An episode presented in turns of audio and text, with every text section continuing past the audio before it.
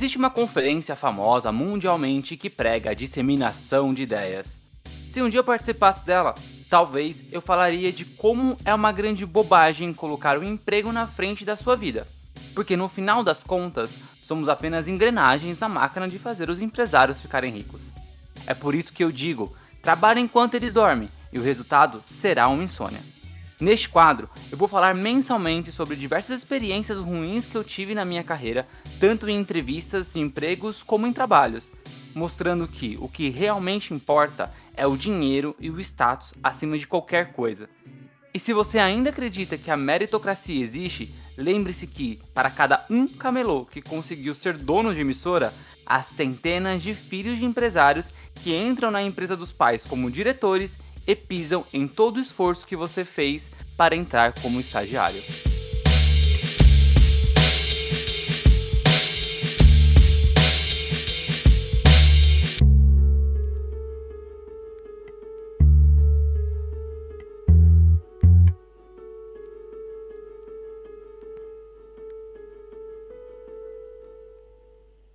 Divergência Criativa apresenta TED.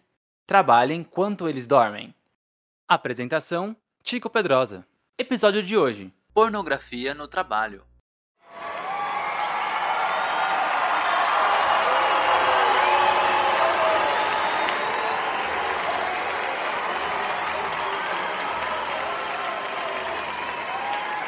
Vocês já tiveram algum problema com pornografia dentro do trabalho? Hum, assunto delicado, hein? Bom, eu mesmo já trabalhei em locais onde ali as pessoas trabalhavam perto de mim super consumiam pornografia. Em trabalhos mais recentes, por exemplo, existiam grupos de WhatsApp em que os funcionários e pasmem, até pessoas do RH, coordenador do RH, ficava passando vídeos pornô, foto, etc, para outros funcionários da empresa. Mas a história não é sobre esse momento, a história é bem antes, né? Quando ali eu trabalhei com um chefe que era viciado em pornografia. E essa história, ela tem partes trágicas e partes engraçadas.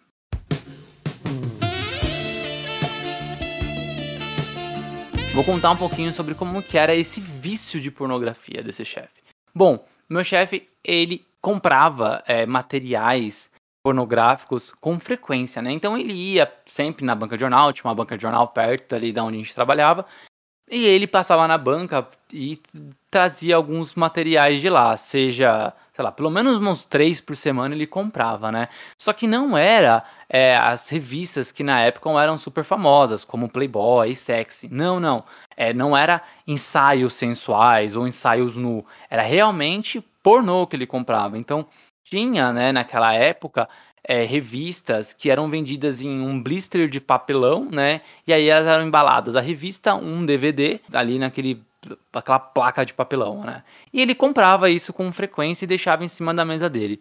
O local do nosso trabalho era um local pequeno. A sala dele ficava isolada ali das dos outros ambientes onde a gente trabalhava, mas para ir até a Copa, né, que era um corredorzinho que tinha ali um frigobarzinho e tinha uma pia, um micro-ondas, a gente precisava passar pela sala dele. Na sala dele, na verdade, não era uma sala só dele, ali ficava a parte administrativa e financeira da empresa, né? Então tinha mais duas mesas além da dele. Uma das mesas trabalhava assistente financeiro, que era uma, né, era uma mulher, então ela constantemente via ele entrando em sites pornô e também levando esses blisters que ele comprava na banca de jornal. Além disso, né, os filhos dele, que eram crianças ainda, tinha um menininho de dois anos de idade, tinha crianças de, sei lá, 5, 6, 7 anos, sabe? Que eram crianças, tinham acesso direto à pornografia que ele comprava. Porque assim que ele chegava e ele abria o blister, ele folheava a revista, ele deixava ela fácil em cima da mesa. E como os filhos dele tinham acesso à sala, em todos os locais ali, eles obviamente também tinham acesso a essas revistas. E óbvio que eu tô falando disso dentro do meio de trabalho, né? Porque na casa dele provavelmente também tinha um acesso mais fácil. O que é extremamente preocupante, né? Quando a gente tem essas crianças tendo acesso a esses conteúdos pornográficos. E não para por aí, né? Além dessas revistas que ele comprava na banca de jornal, ele também recebia gratuitamente a revista Playboy e a revista Sex Isso porque os editores dessas revistas na época, né, as pessoas que trabalhavam ali no editorial dessas revistas, eram clientes ali da loja. Então eles levavam né, a edição do mês da Playboy, da Sex, para esse meu chefe, né? E era muito comum, muito comum, e eu vou, eu vou enfatizar de novo essa frase, era muito comum o cara entrar no banheiro levando a revista. Dizia ele que ele ia lá fazer algumas necessidades, né, que a gente conhece como um ou dois. Mas pela demora a gente sabe que ele não fazia só isso e ele ficava é, no banheiro, que é uma coisa mais absurda ainda. A gente trabalhava numa loja, né? e não existia banheiros para funcionários, né? Tinha dois banheiros lá no local e os dois banheiros ele poderia ter acesso tanto a funcionários quanto a clientes. Obviamente, por uma questão até de, de organização e higiene, nossa, a gente sempre direcionava os clientes para um dos banheiros e os funcionários buscavam utilizar esse segundo banheiro. Então, o meu chefe entrar com uma revista Playboy, sempre que ele recebia uma revista nova ou que ele que eu, sei lá, que tinha gostado de alguma foto específica, era isso. Era extremamente constrangedor não só para os funcionários, mas também pelo fato dele ter que sair do banheiro muitas vezes ali com a revista na mão e algum cliente passeando pela loja.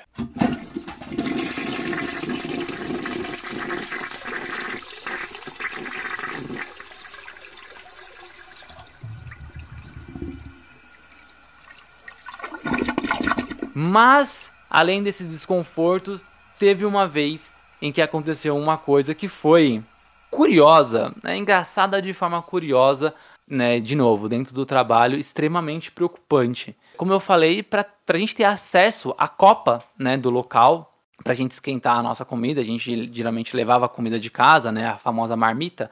Então, para a gente esquentar a nossa comida, a gente tinha que passar pela sala, né, onde o meu chefe ficava, para ir até a Copa. Como eu já estava lá há bastante tempo, já tinha, né, tava há alguns anos trabalhando lá, eu já tinha, era um momento que eu nem batia na porta, até porque eles estavam trabalhando, né, gente? E aí, além de comprar materiais pornográficos na banca de jornal, além de ganhar também as edições do mês das revistas Sex e Playboy, meu chefe ele também pagava um site de pornografia era só acessar o histórico dele que a gente conseguia ver por todas as, as os sites que ele, que ele navegava durante o horário de trabalho. Mas além dessas entradas corriqueiras a sites gratuitos, ele pagava mensalmente o conteúdo de um desses sites. E aí teve um dia em que eu entrei na sala dele para chegar até a copa esquentar o meu almoço, e ele estava assistindo um pornozão com um som relativamente alto. Porém, né? Quando eu entrei na sala, não tava rolando nenhum som. E aí ele só se endireitou, né? Deu uma, uma batidinha no corpo, assim, sentou é, reto na cadeira, mexeu no mouse, mexeu no teclado. Provavelmente deve ter levantado o zíper, mas isso eu não vou ser muito sincero que não prestei atenção. Fingi que eu não tava vendo aquela cena, porque eu sabia o que ele estava fazendo, barra assistindo, e fui para a Copa. Lá na Copa, enquanto eu estava mexendo no micro-ondas para colocar a minha marmita, eu começo a ouvir gemidos. E esses gemidos estavam saindo da caixinha de som do computador do meu chefe, que no desespero só minimizou a página do filme que ele estava assistindo e não fechou a página. E os gemidos, né, a sessão de gemidos continuaram daquele filme de pornô que ele estava assistindo. O que é, de novo, extremamente preocupante dentro do, do ambiente de trabalho. Eu vou recapitular para vocês é, a situação. Um, ele comprava material pornográfico na banca de jornal. Dois, ele deixava o material à disposição em cima da mesa dele, que tinha fácil acesso aos filhos deles que constantemente visitavam o local de trabalho e esses filhos todos crianças, de 2 anos a 7, 8 anos de idade. 3. Dentro da sala onde ele trabalhava também trabalhava uma mulher. Então ele deixava ainda esses materiais disponíveis ali em cima, não escondendo seus, seu gosto por pornografia, né? Sua compulsão por pornografia. 4. A gente também recebia revistas né, dos editores daquela época da revista Sex e da revista Playboy, E também essas revistas ficavam com fácil acesso em cima ali da mesa dele, da sala dele. Ele ia constantemente ao banheiro e levava uma das revistas para ficar lá um tempinho no banheiro a mais para aliviar algumas outras necessidades. Ele também assinava um site, né, com conteúdo pornográfico em que ele assistia constantemente no horário de trabalho. Então, é, não só esse conteúdo que ele assinava, mas também de outros conteúdos que ele baixava, que ele buscava na internet. Então, aconteceu uma vez de eu passar pela sala dele e ter que ouvir gemidos saindo do computador dele, porque ele minimizou a página para esconder o que ele estava assistindo, como se precisasse esconder, já que todo mundo já sabia, ao invés de fechar a página. Vocês?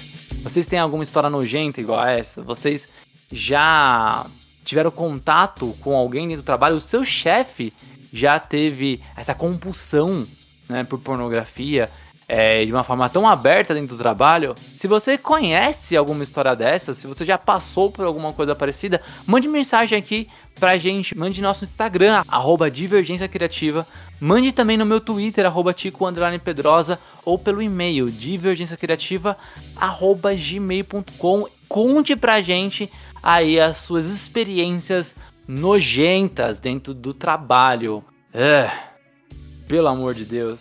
TED, esse quadro com problemas do proletariado, volta no mês que vem, tá? Na primeira quinta-feira do mês. Eu espero por vocês.